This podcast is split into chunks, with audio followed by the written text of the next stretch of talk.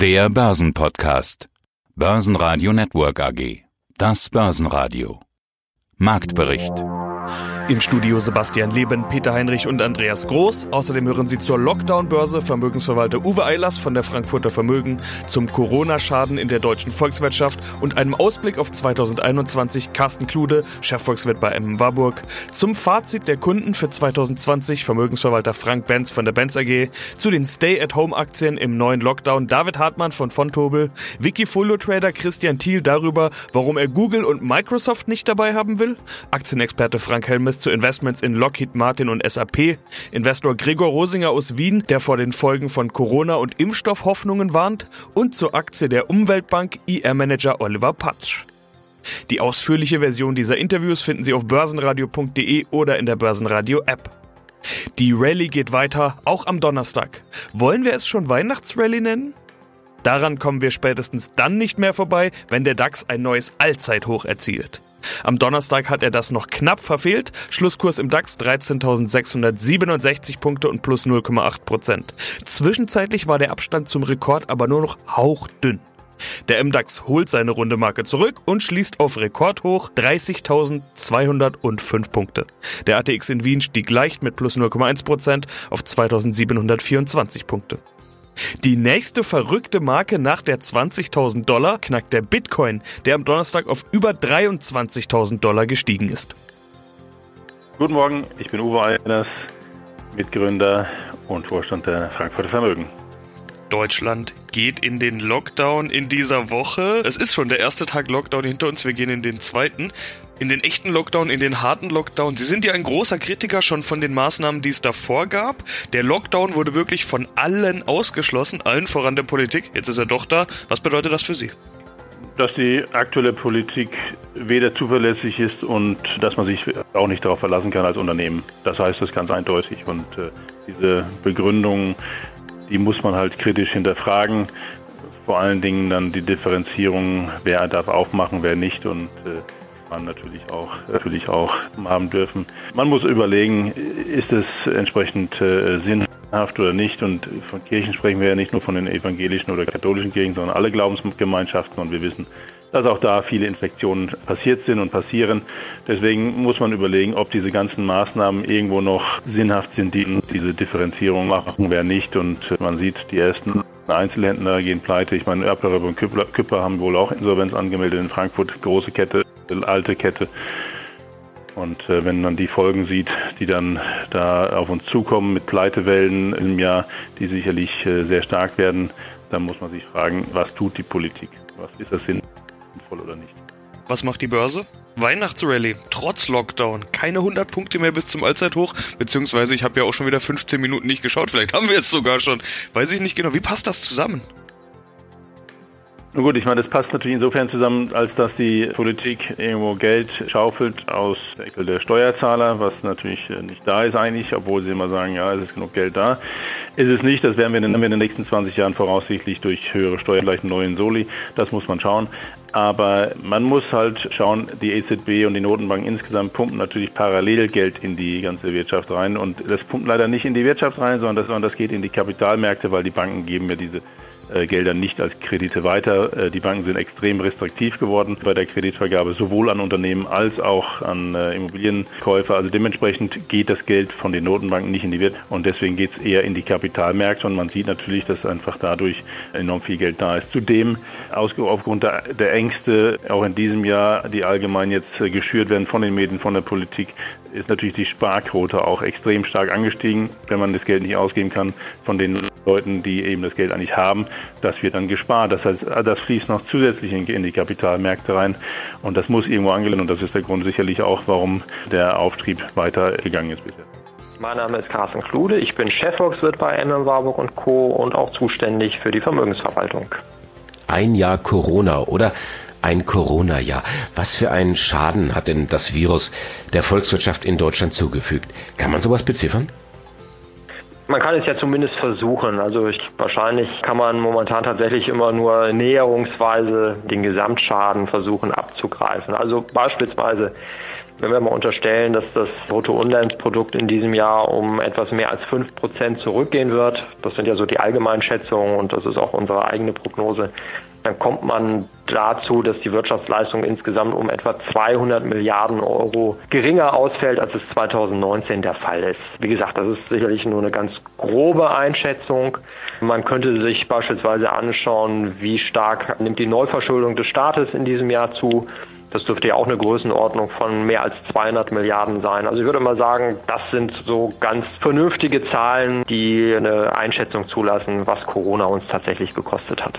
Wir sind am Ende des Jahres 2020 an der Schwelle zu 2021. Ganz kurz und knapp. Wie wird 2021, wo wir jetzt das Thema Brexit vielleicht hinter uns gelassen haben, vielleicht auch das Thema Corona und das Thema US-Wahl sowieso? Ich glaube, insgesamt zeichnet sich ja ab, dass 2021 deutlich weniger Risiken bergen wird von der politischen Seite, von der gesundheitspolitischen Seite hoffentlich dann auch mit den Impfstoffen, mit dem wärmeren Wetter, das wir dann ab dem Frühjahr haben werden. Da wird dann Corona auf jeden Fall erstmal, denke ich, bis in den Herbst hinein keine so große Rolle mehr spielen und bis dahin sind dann hoffentlich genügend Menschen geimpft, dass wir dann im nächsten Herbst und im nächsten Winter dann tatsächlich besser geschützt sind und weniger Krankheitsfälle zu verzeichnen haben. Also ganz und völlig verschwinden wird Corona bis dahin sicherlich nicht aber es wird unser aller Leben nicht mehr so stark tangieren. Donald Trump dann auch nicht mehr, der ja auch immer für viele Überraschungen auf der negativen Tonspur dann ja auch bereitgestanden hat. Von daher glauben wir, dass tatsächlich 2021 ein gutes Jahr werden wird, wirtschaftlich ein gutes Jahr mit sehr hohen Zuwachsraten, was äh, Wirtschaftswachstum angeht. Wir glauben, dass wir in Deutschland eine gute Chance haben werden, dass die wirtschaftlichen Schäden, die dieses Jahr angerichtet worden sind, bis zur zweiten Jahreshälfte des nächsten Jahres schon wieder aufgearbeitet sein werden. Und auch die Börsen werden das Ganze positiv beurteilen. Sie sind ja auch jetzt schon dabei, muss man ehrlicherweise sagen. Wir hatten für dieses Jahr eine Jahresendprognose von 14.000 DAX-Punkten. Da fehlt ja gar nicht mehr viel dran. Das liegt eben nicht daran, dass momentan die Wirtschaftsdaten so gut ausfallen, sondern dass die Anleger natürlich antizipieren und sagen, ja gut, 2020 machen wir einen Haken dran, aber 2021 wird es perspektivisch besser werden und dann schaffen wir vielleicht im DAX dann auch die 15.000 Punkte. Mein Name ist Frank Benz, Vorstand der Benz AG, Partner für Vermögen mit Sitz in Stuttgart. Wir gestalten Vermögen und kümmern uns um die Geldanlagen unserer Kunden. Sagen Sie, welche Diskussion führen Sie eigentlich mit Ihren Kunden? Was sagen die Ihnen am Telefon? Kaufen, kaufen, kaufen oder Vorsicht, Vorsicht, Vorsicht?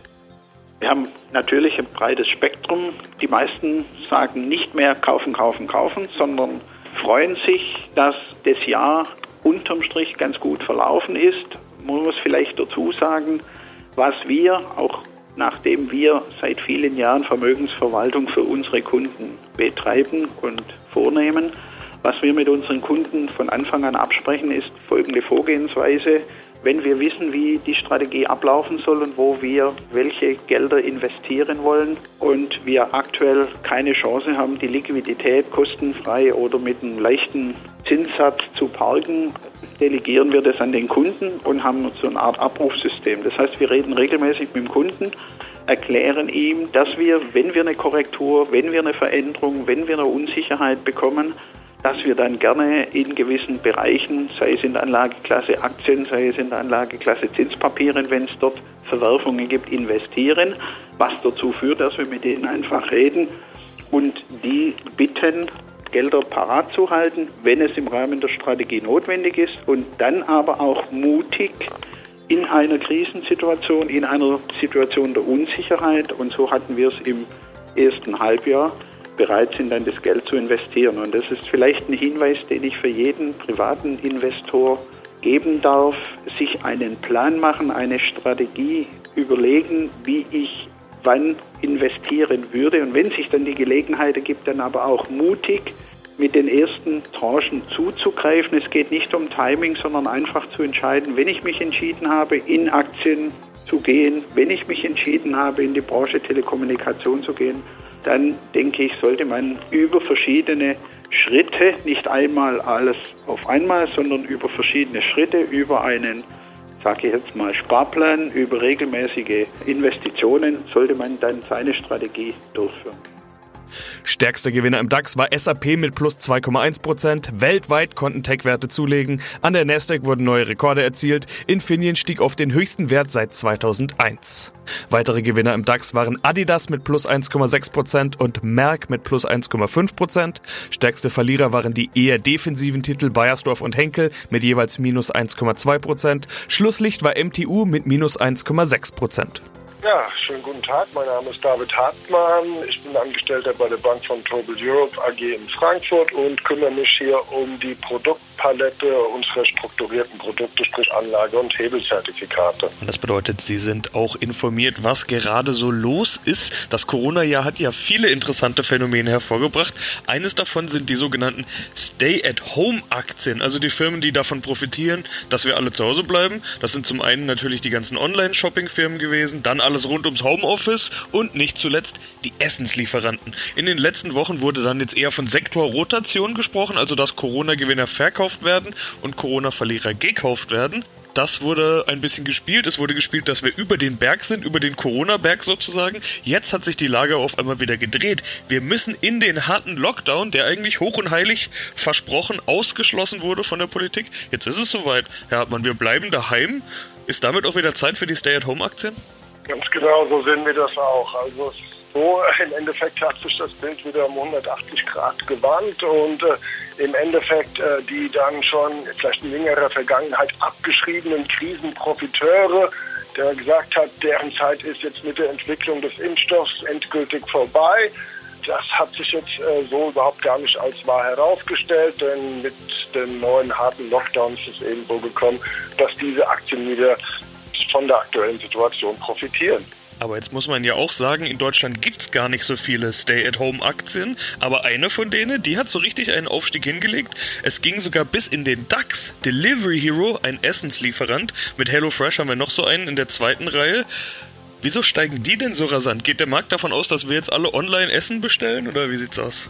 Ja, anscheinend sind zumindest die Umsätze der vergangenen Monate haben aber zumindest für die Unternehmen gesprochen man geht gefühlt wahrscheinlich schon auch so einen gewissen Gewohnheitseffekt aus.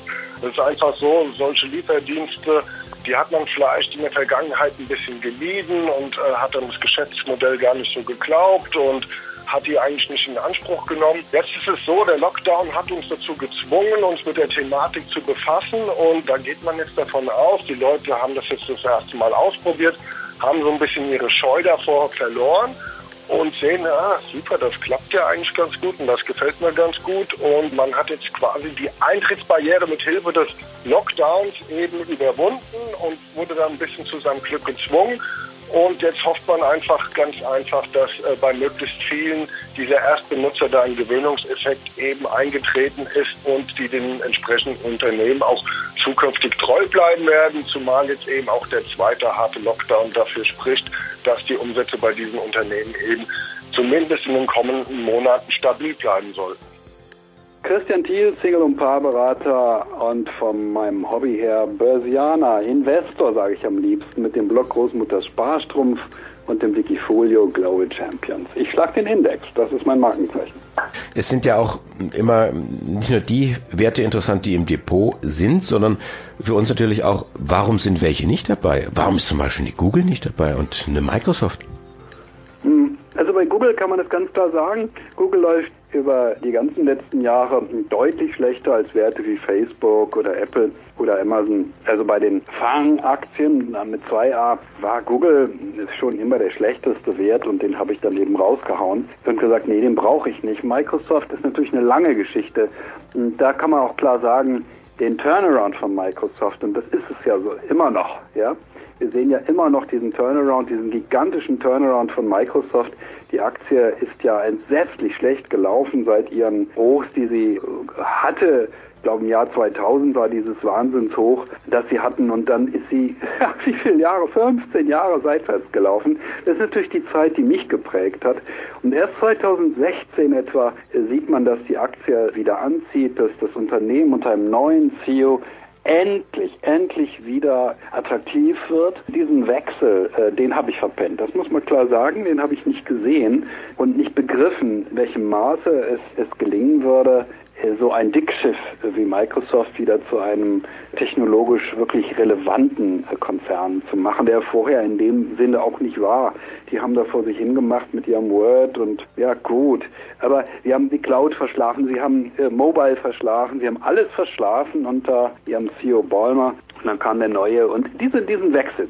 Ich habe ihn äh, sehr spät begriffen und habe dann gedacht, na gut. Da hast du dich so ein bisschen einlullen lassen, könnte man sagen. Ne? Was Microsoft naja, du, verschlafen hat, hast du dann auch verschlafen wenn du eine Aktie 16 Jahre dabei beobachtest, wie sie nur seitwärts läuft. Ja, Dornröschen hat 100 Jahre geschlafen und da kam der Prinz. Ja, der war bei Apple ist nur nach oben geschossen. Also meine, ist ja auch eine Frage der Aufmerksamkeit. Meine Aufmerksamkeit lag immer bei Apple und bei den Wahnsinnsaussichten von Apple. Beide haben jetzt im Übrigen einige interessante Gemeinsamkeiten. Apple wie Microsoft sind in der Krise zu etwas geworden, das man sich gar nicht vorstellen konnte vorher. Sie sind zu den absoluten sicheren Häfen geworden. Das Geld, das einen ganz, ganz sicheren Hafen sucht, geht zu Microsoft und geht zu Apple.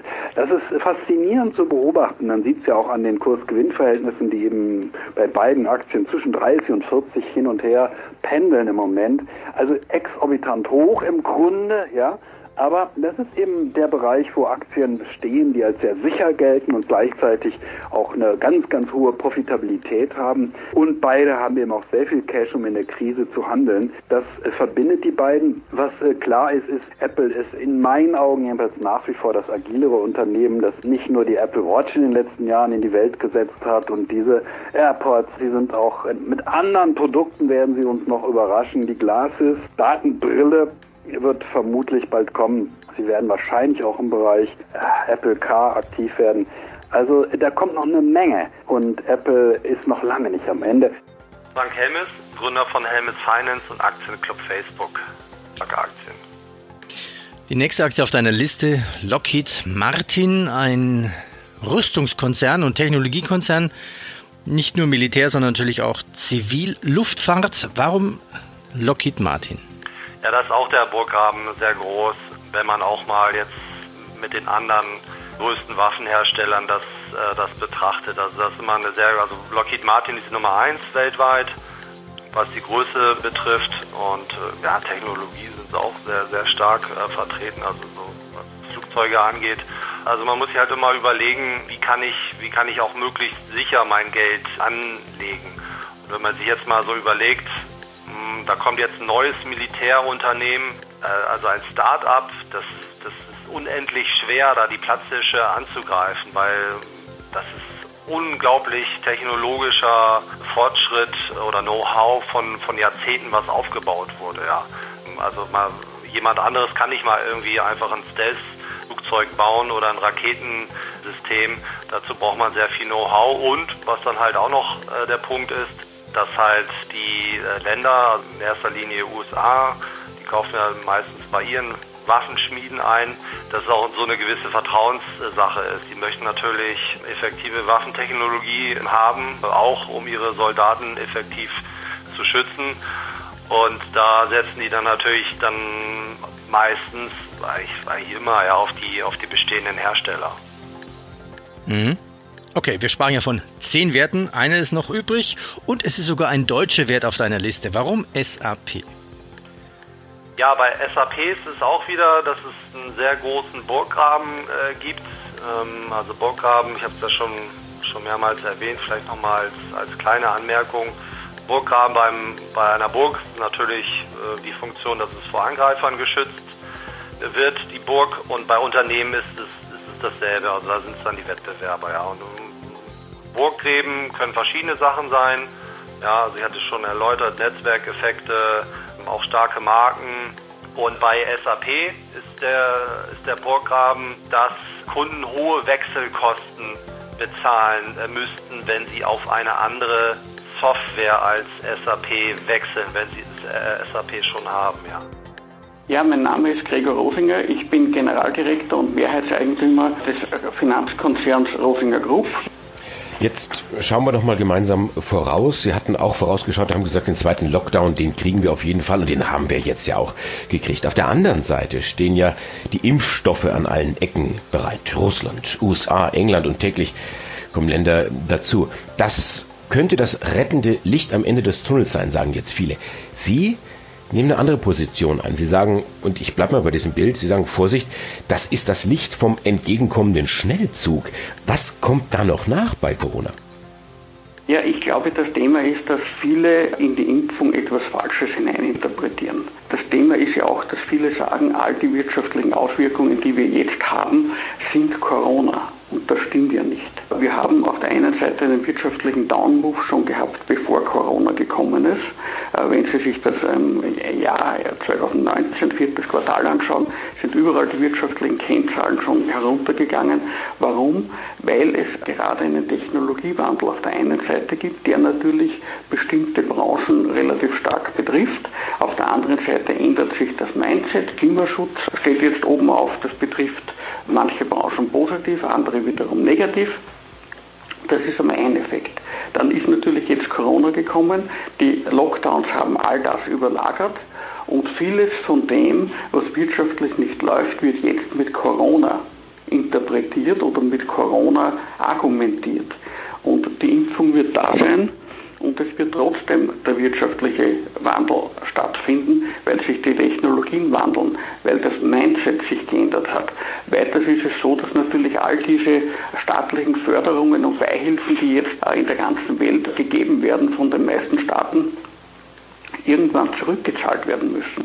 Das heißt, die Stundungen von Steuern und dergleichen, die die Staaten ausgesprochen haben. Irgendwann werden die Stundungen aus sein, das Geld wird zurückgezahlt werden, dann wird es eine Insolvenzwelle geben, weil derzeit viele Unternehmen künstlich am Leben erhalten werden dadurch, die eigentlich schon gar kein funktionierendes Geschäftsmodell mehr haben, weil sie einfach technologisch oder vom Geschäftsmodell her auf dem falschen Fuß erwischt worden sind, schon vor Corona und momentan einfach nur versuchen zu überleben. Das wird weitere Arbeitslosigkeit geben durch diese Anstieg der Arbeitslosigkeit und die Insolvenzwelle wird sich die Konjunktur schlechter erholen. Das wird schleppender sein und länger dauern, die Konjunkturerholung, als man geplant hat. Hallo, ich bin Oliver Patsch von der Umweltbank und ich bin Manager Investor Relations und Pressesprecher. Wer in Umweltthemen investieren will, der könnte auch einfach direkt in Sie investieren, in Ihre Aktie. Da sieht man auch die Pandemie, nämlich den Crash. Den, okay, den sieht man ja in nahezu jeder Aktie. Von dem haben sie sich fast wieder erholt. Im Februar gab es einen Allzeithoch von über 14 Euro. Inzwischen sind sie fast wieder da, fehlt nur noch ein kleines bisschen. Werden Sie denn von den Investoren als solches Investment in Umwelt gesehen? Ich hatte jetzt gesagt, viele Investoren, nicht nur private, auch institutionelle, wollen mehr Umweltthemen in ihr Investment bringen. Spüren Sie vermehrtes Interesse an Umweltinvestments als Ihre eigene Aktie, also Investoreninteresse an Ihrer Aktie aus Umweltgründen? Ja, wir werden auf jeden Fall deutlich stärker wahrgenommen. Das merken wir auch auf, auf Konferenzen, äh, merken wir aber auch in den Anfragen, die bei uns im Investor Relations eintreffen. Wir werden deutlich stärker auch aufgrund des Umweltthemas heutzutage angesprochen. Und für viele Investoren ist es dann natürlich spannend, dass wir es schaffen, sowohl absolut nachhaltig zu sein als auch sehr profitabel und sie zahlen eine Dividende. Das ist bei Bankaktien, zumal Bankaktien aus Deutschland jetzt bei weitem keine Selbstverständlichkeit. Auf der Hauptversammlung im November wurden 33 Cent die Aktie beschlossen und auch diese Dividende wird wieder als Aktiendividende ausgezahlt. Also man kann statt Geld auch neue Aktien bekommen. Wie gut wird sowas eigentlich angenommen? Wie gut kommt das an? Also schon in den, den, letzten Jahren, in denen wir die Aktiendividende angeboten hatten, hatten wir eine gute Nachfrage. Aber in diesem Jahr wurde das alles nochmal getoppt und die äh, Annahmequote lag tatsächlich bei rund 55 Prozent. Börsenradio Network AG Marktbericht